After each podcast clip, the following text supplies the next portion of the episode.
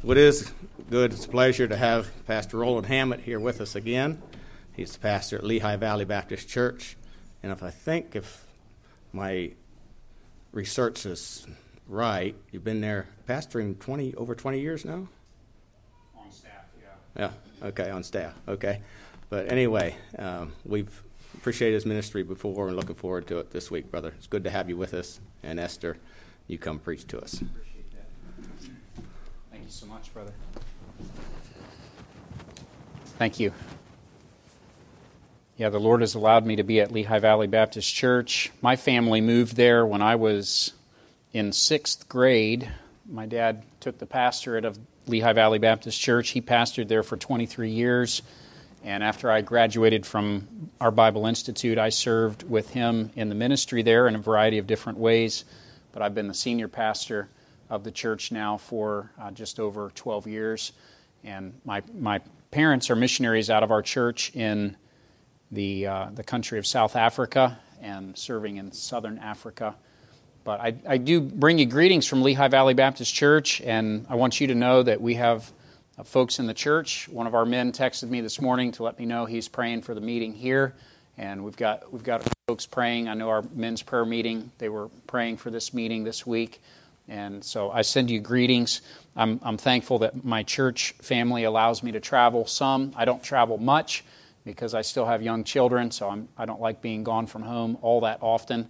But I do travel a couple of times a year, and I'm, I'm thankful for the opportunity to be here with you. Glad my daughter can be with me as well. And uh, we always look forward to these special times together. So if you want to go back in your Bibles to the book of 1 Thessalonians, started uh, during the Sunday school hour just a, a little bit ago. And we're going to actually be in chapter 2 now this morning.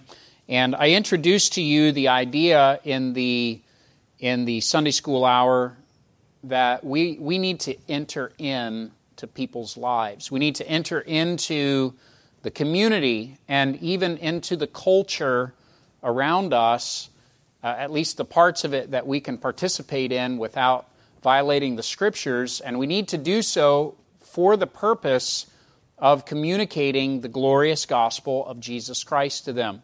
We talked a little bit about the implications of what it means to enter in to people's lives. And what we're going to find as we go forward in this study here in 1 Thessalonians is that it really requires effort and creativity and selflessness to be able to enter into people's lives.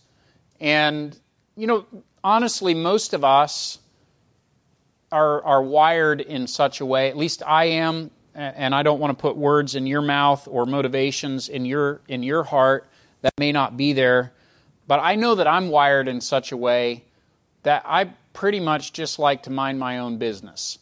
I like to, you know, my life is, I, I got plenty of things going on, so generally when I'm out and about in the community, let's say outside my office, uh, in, in the store or out in the community doing things, I have a tendency to be very goal oriented, which is, um, you know, that's like the, the way that men shop versus the way that women shop.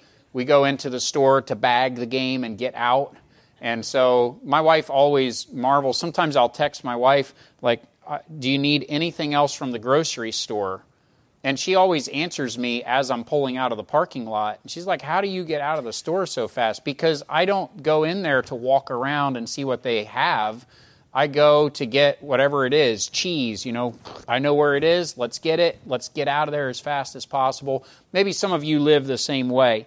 And I say that to say that if we're going to enter into people's lives, it does require adjustment on our part and intention. We have to intend to be a part of people's lives. And in particular, and we're going to talk about five specific keys to entering into people's lives that are found in 1 Thessalonians chapter 2. This morning, I want to talk about the importance of having boldness to enter in to people's lives. And I want to, to direct your attention to the first three verses in 1 Thessalonians chapter 2. The scripture says this For yourselves, brethren, know our entrance in unto you, that it was not in vain. Now, that's an encouraging thought right there. They entered in, and it was not in vain. There was fruit that came from that. But even after that, we had suffered before and were shamefully entreated, as ye know, at Philippi. We were bold in our God to speak unto you the gospel of God with much contention. For our exhortation was not of deceit, nor of uncleanness, nor in guile. We are getting ready at Lehigh Valley Baptist Church to embark on a short series in our Sunday school hour dealing with hindrances to sharing the gospel. And actually, I'm going to be using some of the material that I'm sharing with you this week with my own church family in the next probably about five or six weeks in our Sunday school hour. And we're going to be talking about some hindrances. And as we were uh, beginning the year, our theme for this year is the verse that's on the Lord's Supper table down here let your light so shine before men. And I asked our church family uh, the very beginning of the year in January to give me some feedback about some things that they experience in their personal lives. What are hindrances to sharing the gospel? What are things that you have to encounter or deal with? And, I, and I, my goal is to try to address some of those hindrances and try to help them practically so that as a church we can, we can improve in our taking the gospel to the community around us and in our personal lives. And one of the hindrances that came up uh, several times was the hindrance of fear and encountering fear. And I'm not going to ask for a show of hands here this morning, but I suspect because of my experience in helping people work through hindrances in sharing the gospel, I expect that the majority of folks who are here this morning deal with fear on some level about sharing the gospel. And I always like to just encourage our church family in this way because I think sometimes, you know, church folks, they look at the guy in the pulpit and they're like, that guy, he never has any problem with fear. He's, he's just, you know, he's got this figured out. And I always tell our church family, I'm scared to death.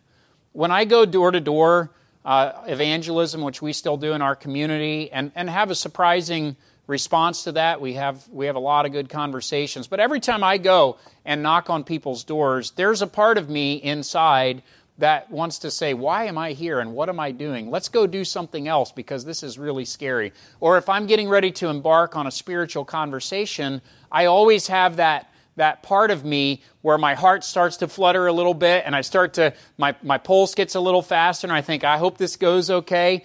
Uh, maybe you understand what I'm talking about there. What is it that we fear in sharing the gospel? Well, uh, sometimes we fear rejection, and I, I certainly have been rejected and had the message rejected. I've had the door slammed in my face. I've had people tell me, get off my porch, get off my property.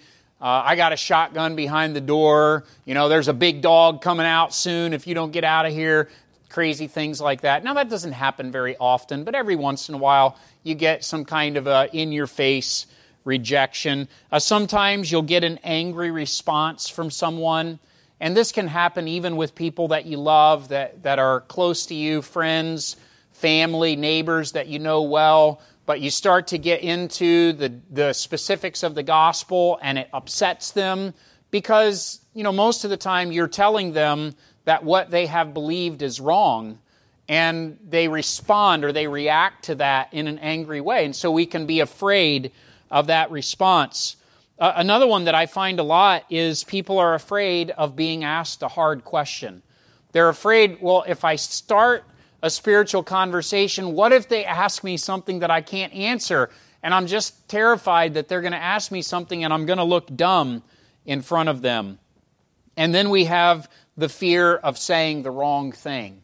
And we say, I don't want to mislead anybody, I don't want to confuse them spiritually. And so it'd be better for me not to say anything rather than to say the wrong thing. And, and I don't want to confuse people and send them down the wrong path. Maybe you can identify with one or more of these fears in your own life. Now, you'll notice in our text that the Apostle Paul says specifically in verse 2 We were bold in our God to speak unto you the gospel of God with much contention. The word bold or boldness means a freedom from timidity that allows us to confidently speak the truth. It, it is when we are set free from that timid nature that holds us back from speaking the truth that people need to hear. Now, we notice that one of the first things Paul spoke about when he was dealing with how they entered in was this issue of boldness. And I believe that's significant because I, I really do believe that one of the reasons we don't share the gospel is we actually never get to first base. We never even get to the place of opening our mouth to speak about the gospel because we are paralyzed by fear. And that fear causes us to step back and we're, we're hesitant to have the faith to actually open our mouth and engage in conversation with people. And, and you know, here's the thing in baseball, uh, if you never get to first base, you never get to home plate.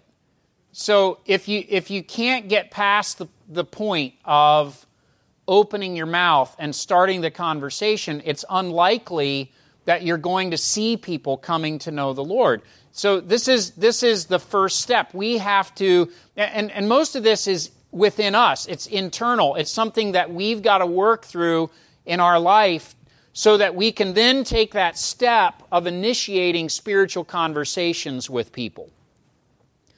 Now, let's notice some things here in the text about boldness. First of all, let's notice the reason that boldness is needed. Why do we need boldness?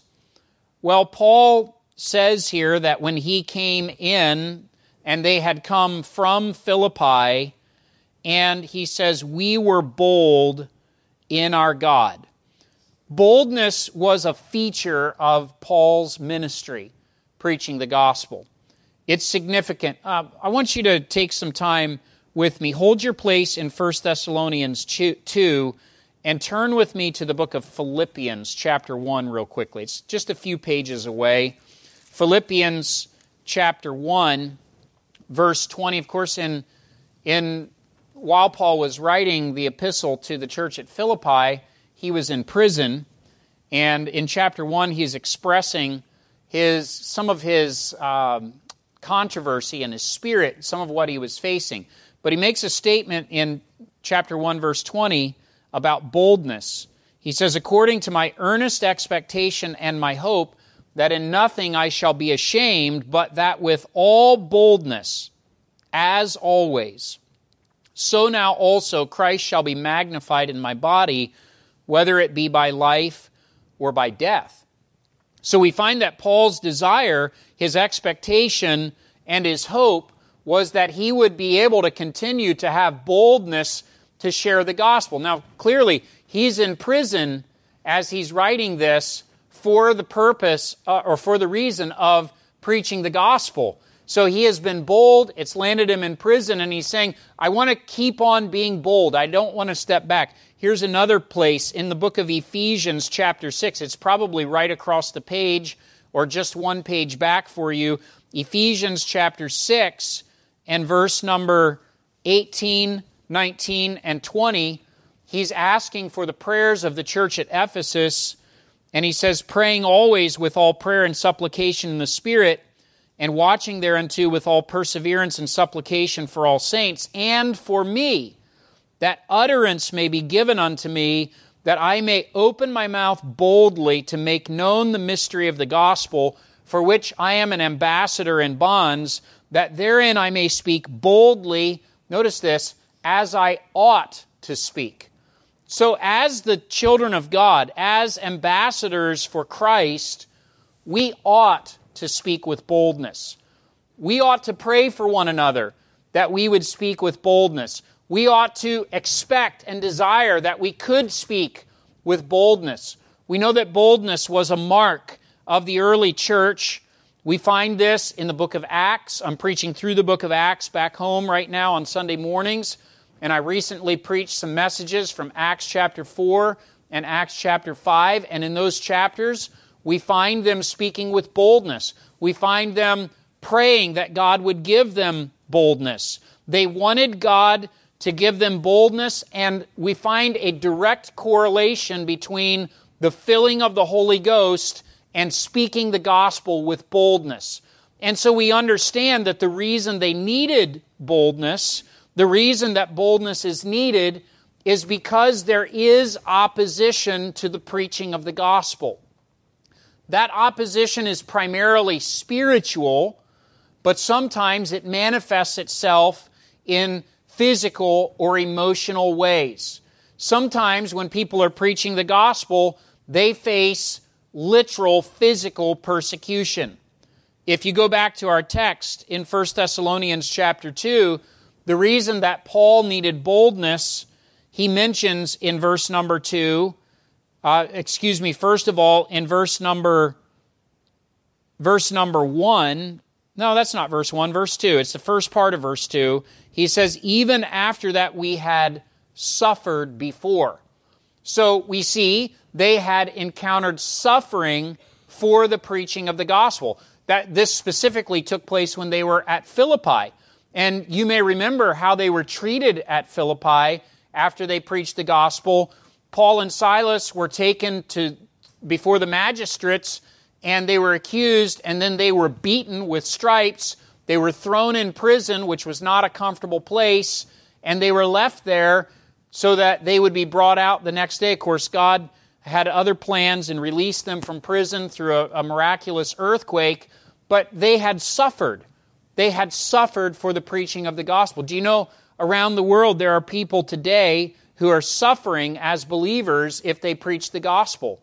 Um, there are, we have contact with a young lady in another country. Uh, she has done Bible studies with a family in our church via the internet, and she has made a profession of faith. Her entire family uh, worships many false gods, and she has professed her faith in Christ. Because of her faith in Christ, what we are told is that she is regularly beaten by her father, her brothers, and even her mother. Because she is a believer in Christ, and she will not yield to their desire for her to be married to someone from their religion and she wants to be a worshiper of God and not go to their place of worship and participate in their religious ceremonies, she is subjected as a young woman in her 20s, she is beaten physically.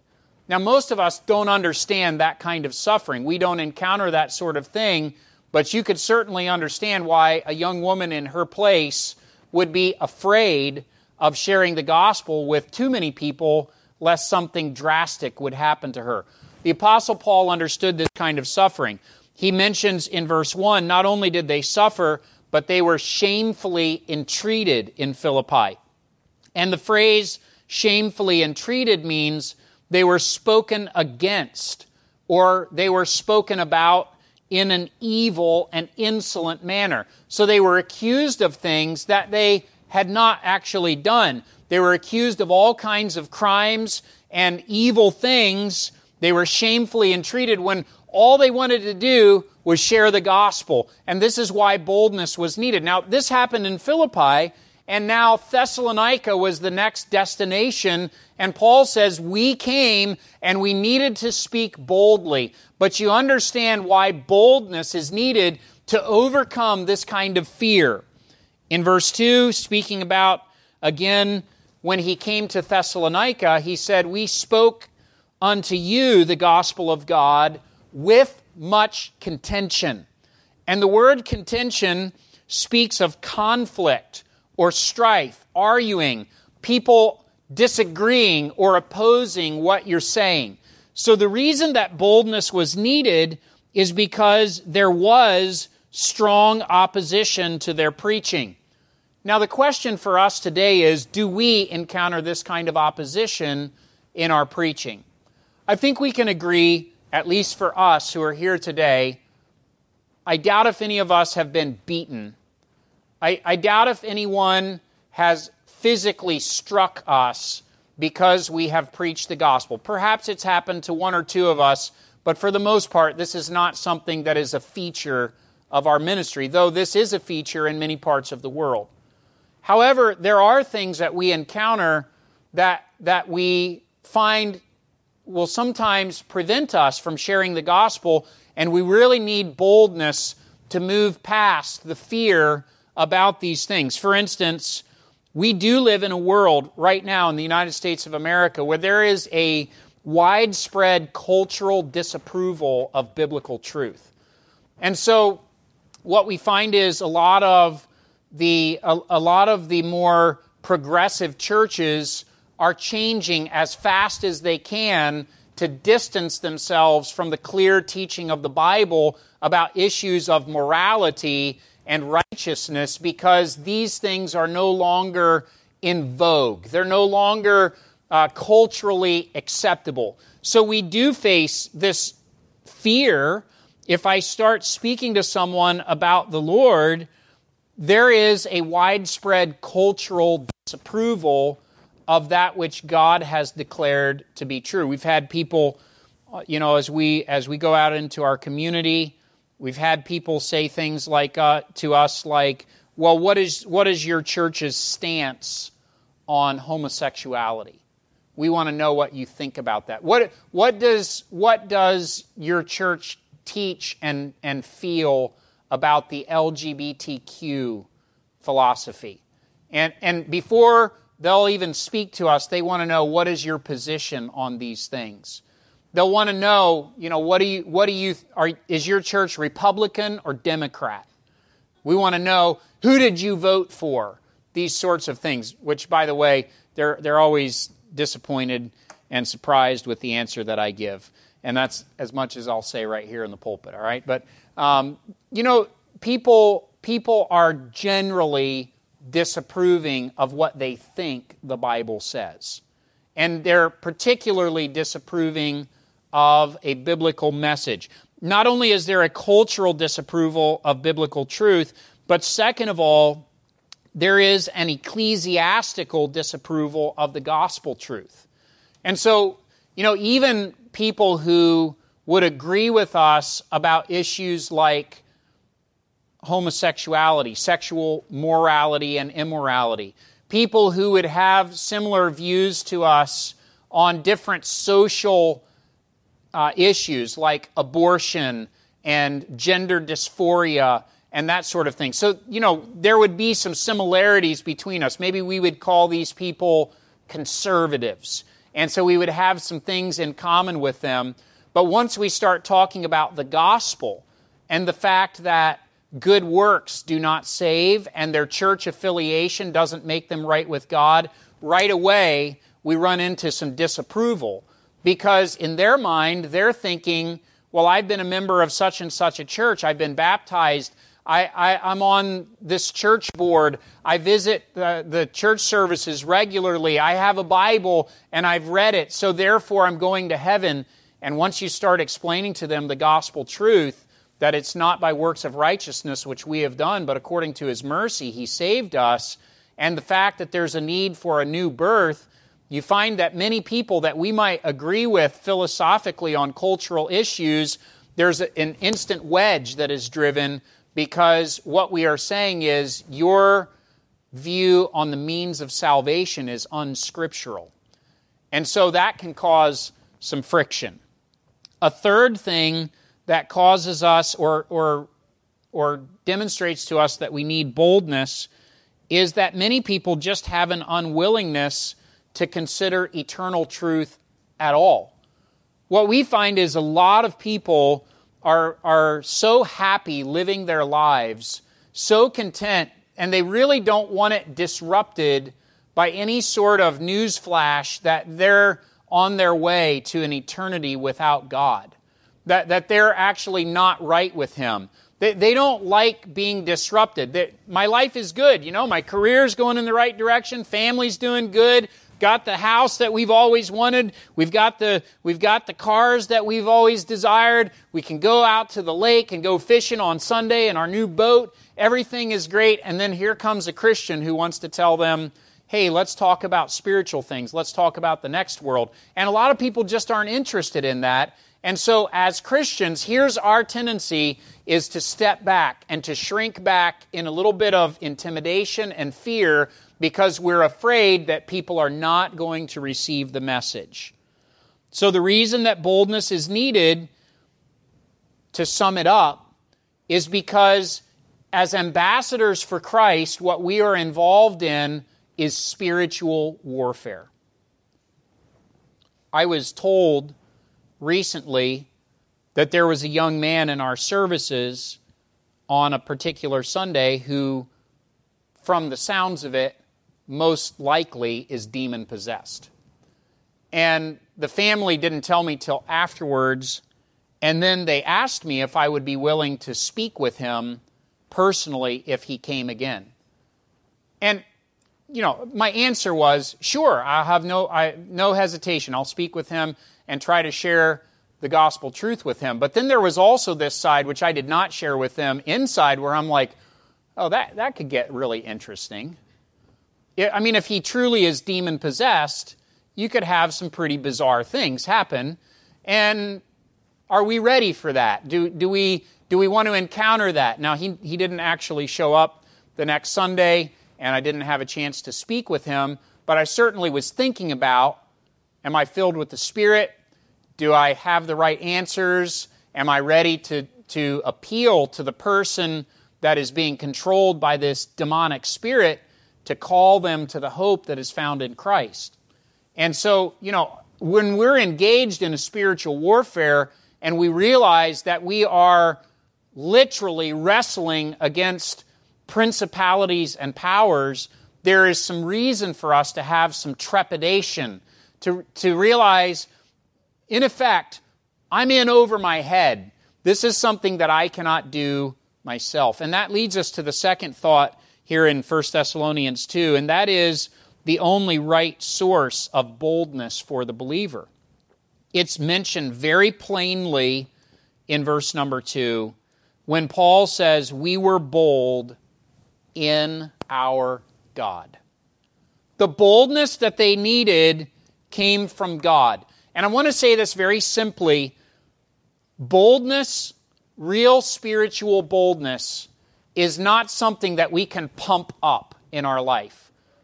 You know, you don't listen to some rousing music and say, Now I'm bold, I'm ready to go and share the gospel. You, you don't work yourself up like a, like a power lifter might work themselves up to, to lift a heavy weight. You don't do that. That's not where the boldness comes from.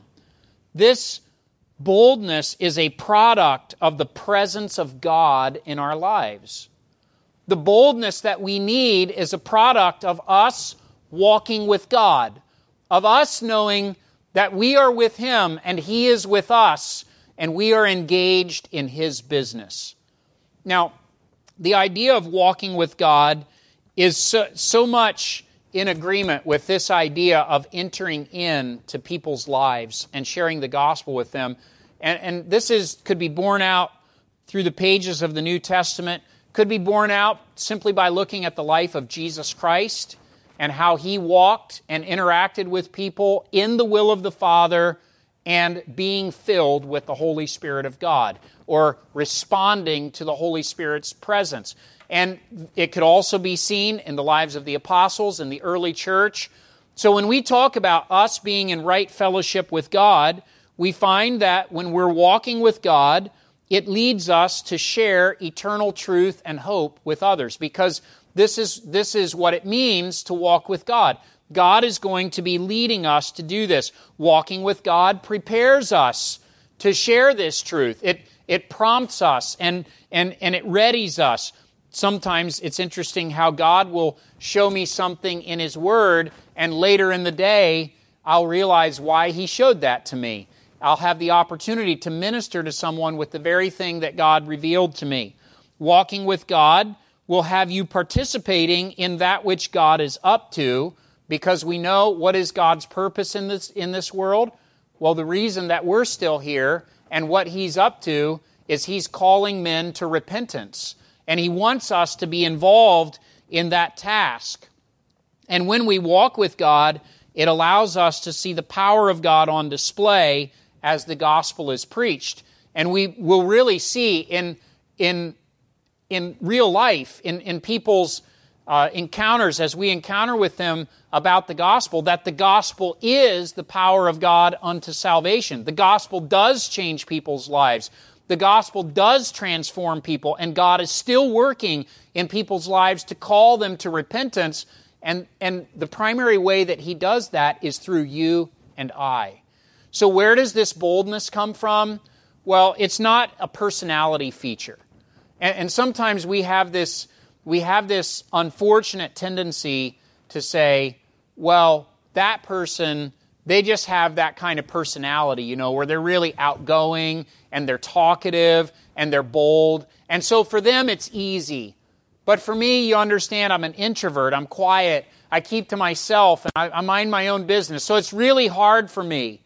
No, this is not a personality feature. This is not about who's naturally more bold than others. This is about who is filled with the Spirit of God. And when we're filled with the Spirit of God, we'll find that the Spirit is going to give us boldness to step past the fear that we naturally encounter. Now, as we think about boldness, there's a reason that boldness is needed because we're engaged in spiritual warfare. There, there is a source of boldness, and that is from the Lord Himself. But then I want you to notice in our text there's a temptation that boldness conquers.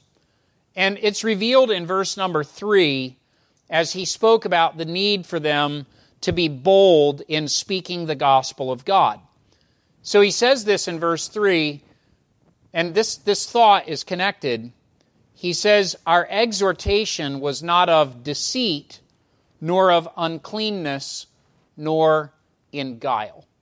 So I want you to think about those three things which he said, we were careful not to include these things in our communication of the gospel. Why is it important that they did not speak in deceit, they did not speak in uncleanness, and they did not speak in guile? Well, let's consider these three words. Deceit means this when you cause someone to be led astray or to go out of the right way. They should turn right and you convince them to turn left. Or you convince them to go straight when they should turn around. So deceit is a temptation. The second word that he uses is the word uncleanness. Uncleanness is lustful, unclean, luxurious living. We might compare this today to the health and wealth gospel. The idea that if you get saved, God loves you and has a wonderful plan for your life, and everything is just going to be rainbows and, I don't know, you know, unicorns. All right, rainbows and unicorns. Everything is going to be sunshine and roses, I like to say. You know, you, you're just going to whistle through life, and everything's going to be great and wonderful, and God is going to answer all your prayers. He's going to make you happy, healthy, wealthy, and wise. You're just going to have everything that there is to have, and, and you're never going to have any problems. And of course, we know this is not reality, first of all, and, and, and it's, a, it's a cheapened version of the gospel. The third thing that he says they avoided was guile. Guile is subtlety or trickery. It's when you use a decoy. Uh, I have a couple friends who enjoy going duck or goose hunting, and when they go, they always use decoys. They put decoys out in the field or out in the water where they're hunting, and those decoys are used to trick these other birds to come in thinking, oh, there's a crowd, it's safe. And then when they get close enough, the hunters stand up with their shotguns and shoot as many of them as they can. Guile. I'm not opposed to that kind of guile. But we are opposed to guile when it comes to evangelism. So let's think about why we need boldness and why boldness allows us to avoid deceit, uncleanness, and guile. Deceit.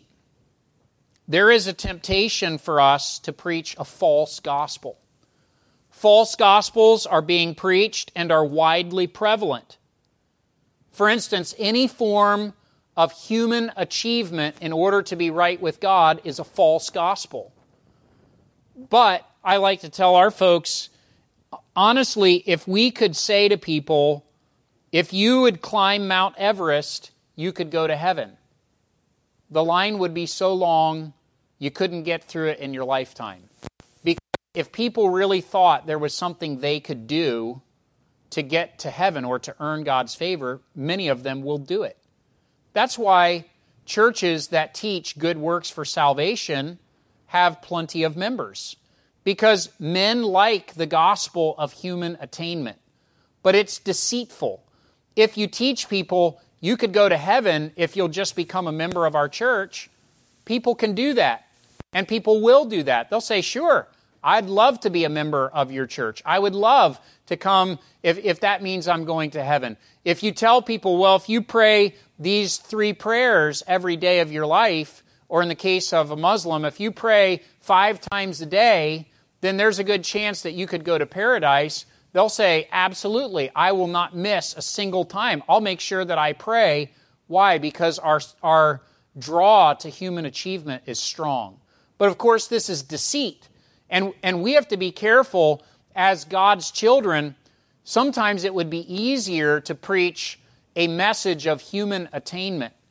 Sometimes when people hear the true gospel, they say, that doesn't sound legitimate. It's too easy. And what they're saying is, there's nothing for me to do. The gospel actually cuts across the grain of human nature, so it's not necessarily easy, but what people are expressing is how much money do I have to pay? Where do I have to, to, to join? What prayers do I have to pray? So we have to be careful, and boldness will teach us we, we cannot give in to deceit. The second thing is uncleanness. And, and this is another form of false gospel that is preached today. This is the idea that you can be saved and also have your sin. You could just go on living however you want as long as, as, long as you prayed the sinner's prayer and, and you're on your way to heaven, God doesn't care how you live. There, there's just no correlation between your, your actual life and the choices that you make and the fact that you're a Christian. You could be a Christian and do anything that you want and still go to heaven. And what this is, it's talked about in the New, Testament. It is those who have a form of godliness, but they deny the power thereof. It, it, it is a mark of false teachers that they promote a, a licentious, lust filled kind of lifestyle and say, God is fine with that because God loves you and He cares about you, and He's not necessarily concerned about changing your life. This is a false gospel. And boldness will, will bring us to address that and confront that in people's lives. There are a number of people that we encounter who believe that they are saved and they believe that they're on their way to heaven, but their life is saying something different. Their life is saying they don't have the presence of the Spirit of God with them. Their life is saying they're not a new creature in Jesus Christ. Their life is saying that they're not a disciple or a follower of Jesus Christ. And so we can't just let that slide. We've got to confront that. We've got to say, hey, what's going on in your life because something doesn't match up here with your profession and your possession. And so we've got to be bold to address that. False teachers will teach people they could be saved and, and not have to surrender. They could be saved and just go on and live their own way. But the Bible, th- this is a foreign concept in the Bible. In the Bible, salvation is synonymous with surrender to God.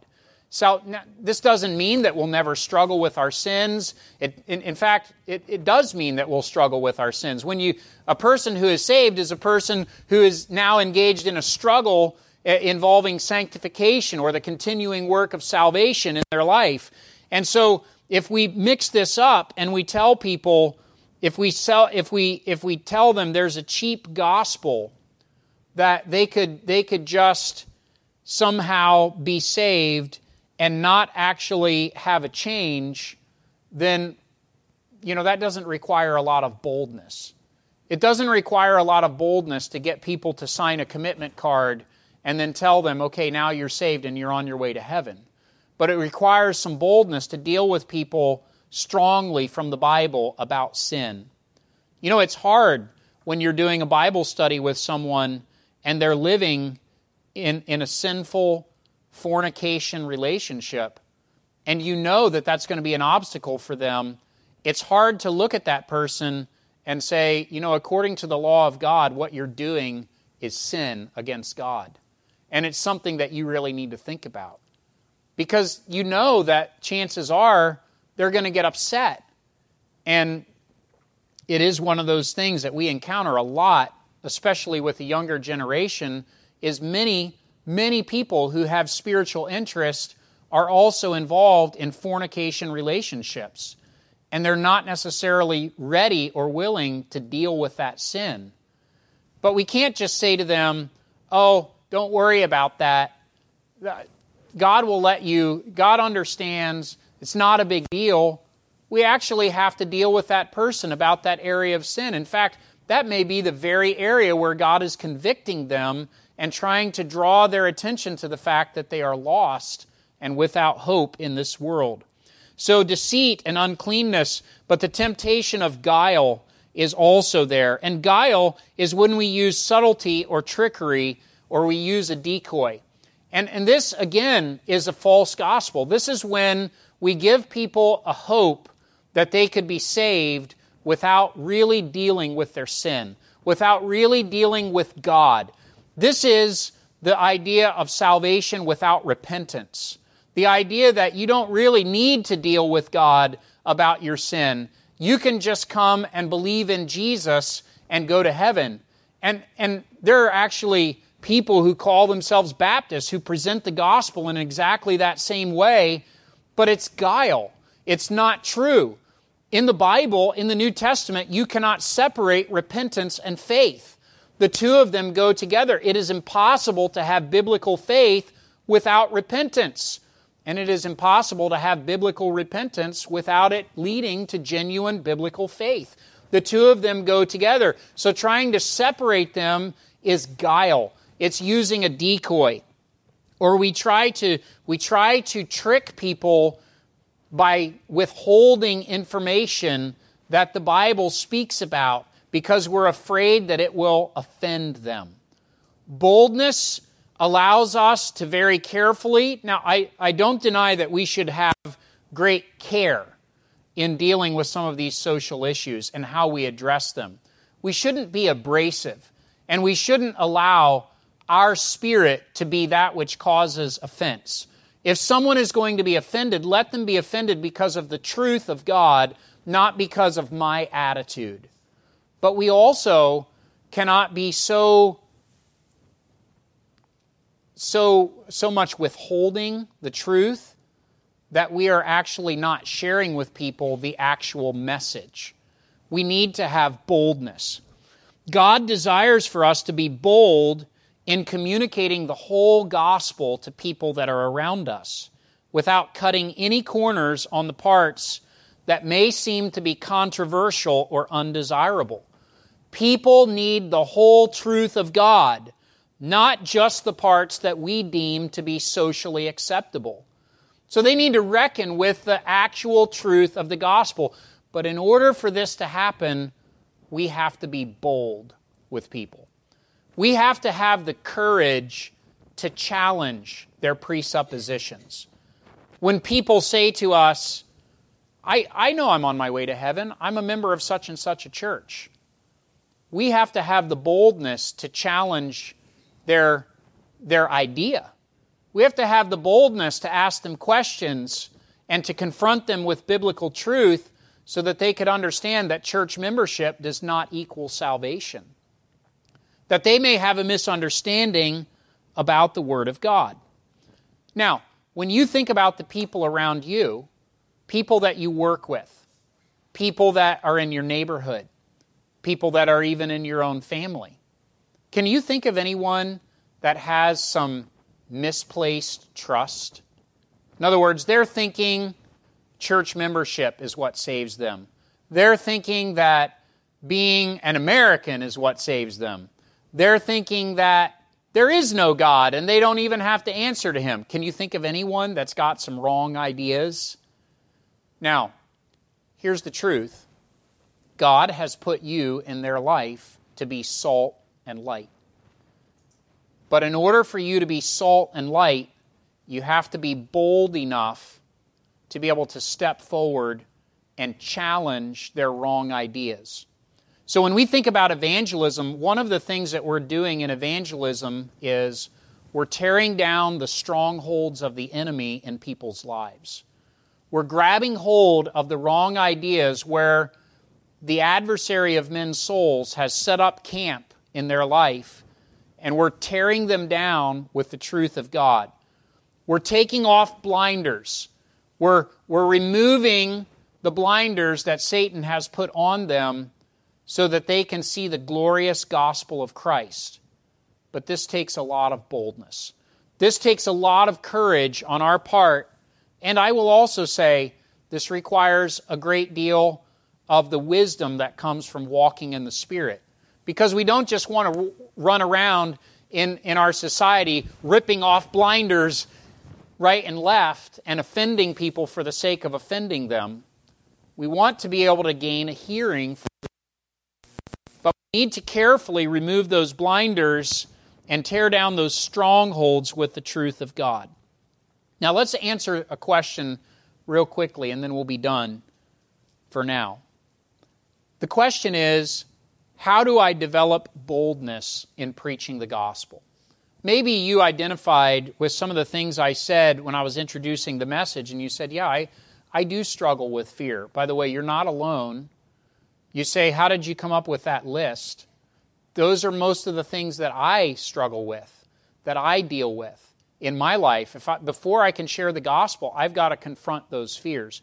So here's how I develop boldness in preaching the gospel, and, and each one of us can. First of all, recognize the reality of fear within. Pretending to be courageous when you know that you have fear is not helping you. Pretending to be the Christian tough guy is not the same as having boldness. To put it this way, every courageous person that I've ever known in, in the realm of physical things has told me I had real fear Courage is not the absence of fear. Courage is recognizing the fear and then stepping past the fear to do the thing that you know you're supposed to do. So recognize the fear. What is it that you're afraid of?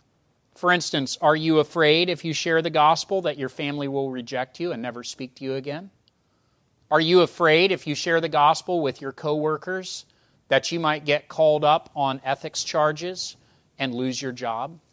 Are you afraid that if you share the gospel with your neighbors, that they'll be rude to you and I was going to say throw the snow from their sidewalk on your sidewalk, but you guys probably don't deal too much with that.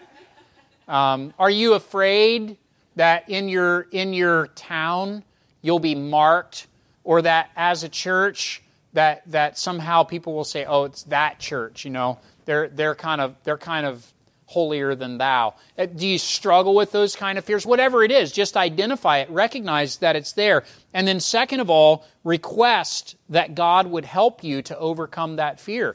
If, for instance, you're afraid of someone in your family rejecting you, ask God to help you with that. Ask God to help you see them the way that He sees them. And God does delight in giving boldness to His children. Third of all, recognize when God is working.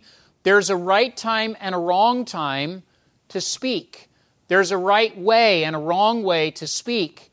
But what we find is that God is, is in the business of opening doors in people's lives. We don't always recognize those doors, but that's because we're not paying attention to what God is doing. So ask God to give you boldness and then ask God, open my eyes to what you're doing in the lives of people around me. We find that God is often bringing people through different cycles of opportunity and crisis in their life. And there are seasons where people are open and listening, and seasons where people are closed and not listening. And so we really want to be aware of the times when people are open and listening because that is a golden opportunity which we may not get again if we miss that opportunity. Fourth of all, I develop boldness by this step forward by faith and confront fear with obedience. Now, I know that sounds simple. In, in, in my ministry, one of the things that I do a fair amount of is counseling, personal and family counseling. And I often counsel with people, even not from our church, people who will call and ask for help. And I've, I've noticed that there's a lot of counseling that takes place around the issues of fear. And there's people who are afraid of all kinds of things. There's something that I've come to believe, and, and, and I, I realize that people can have crippling fear, but the only way to overcome crippling fear is to step forward and confront that fear. Because most of the time, the things that people are afraid of are irrational, and what they're afraid is going to happen isn't actually going to happen. And so, you know, someone may be afraid. I, I dealt with, years ago, I dealt with a young man who is afraid of riding in a car because eh, he was a big, strong kid. And, and, you know, this, but he had this irrational fear that when he got in the car, he would get in a car accident and be killed. So he literally would not go anywhere. He would not leave his house.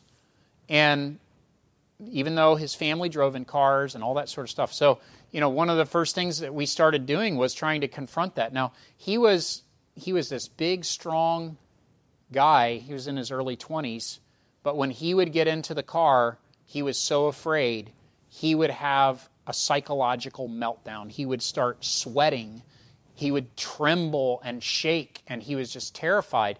And, and I told him, I said, the only way that you'll ever, because he desperately wanted to get past that, I said, the only way that you're really going to be able to deal with that is to face it. So get, get your dad to take you somewhere in the car. Get in the car, as hard as it is. Have him take you around the block and come back to the house and realize nothing happened.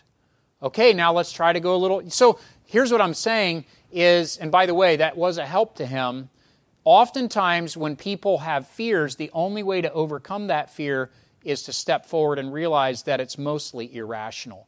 Most of the fears that we have about sharing the gospel are irrational. I've shared the gospel with many people. I can count on one hand the number of times that someone has screamed at me or gotten visibly angry. It just doesn't happen that often. I can count on one hand the number of times that people have slammed the door in my face. Now, I've had many times where people were cool in their reception, they weren't necessarily interested in talking, but it is relatively rare. I've never had someone jump on me and start punching me or, or kicking at me. I, have had once, maybe twice, someone threaten me with a shotgun, and I don't think that they were being serious. I think they were just trying to get me to leave. You see what I'm saying? Most of the things that we fear are irrational. And the only way to confront those is to realize okay, no matter what I'm afraid of, I have a responsibility. I need to step forward in faith and I need to obey God and leave the results with Him. So, how do I develop boldness? I challenge myself to step out of what is comfortable. Is it uncomfortable for you to hand a gospel tract to the cashier at the store? then maybe that's a good place to start. Is it uncomfortable for you to ask a coworker a spiritual question and hear what their perspective is? Then maybe that's a place to start. Is it uncomfortable to knock on your neighbor's door and invite them to come to Sunday morning services with you? Then maybe that's a good place to start. Wherever you find this is the edge or the limit of my comfort zone, so I need to step outside of that. That's the place where you confront your fear and you ask God to give you boldness and you obey Him and you step forward by faith. I want you to understand this. If we never deal with the issue of fear and boldness, we never will enter into people's lives. It's very comfortable for us to live in our Christian community, which we create. Those relationships are safe. We think alike. It's, it's enjoyable. We, we have a good time. It's safe for our kids. But if that's all that we ever know, and we never really enter into the community, we never enter into our neighbors' lives, we never enter into our coworkers' lives, then our fear has kept us from being the ambassadors for Christ that we ought to be. So, the very first key to entering into people's lives, we must deal with boldness. Now, from here, let me try to give you an idea where we're headed. We, we want to deal with several more keys to entering into people's lives. And uh, let's see if I can find my notes here. So, in the afternoon service, we're going to talk about motivation and why it's important that our motivation would be pleasing God and not pleasing men, and how this helps us to enter into people's lives. Uh, tomorrow evening, Monday evening, we're going to speak about the importance of gentleness, how, how we need to be gentle in dealing with people, and the importance of compassion, and how that allows us to enter into people's lives. Uh, Tuesday evening, we're going to talk about why it's important that we understand we have to labor we have to work in order to enter into people's lives and what that looks like and what that means. And then on Wednesday evening, we're going to talk about our, our behavior, why a holy life is a key part of entering into other people's lives, why that is important. And, and all of these are found in the text in 1 Thessalonians chapter 2, and I trust will be a, a, an encouragement to you. And then we're going to try to talk along the way about some practical implications of this and what this means. So, my challenge for you this morning is where's an area where you need to step forward in boldness and obey God? I'm going to do my best in the future messages to be shorter than I was this morning, but I appreciate your kind attention, and I hope it was a challenge and a help to you. I'm going to close in prayer and ask Pastor Byler to come and allow him to close the service however he wants with the invitation or whatever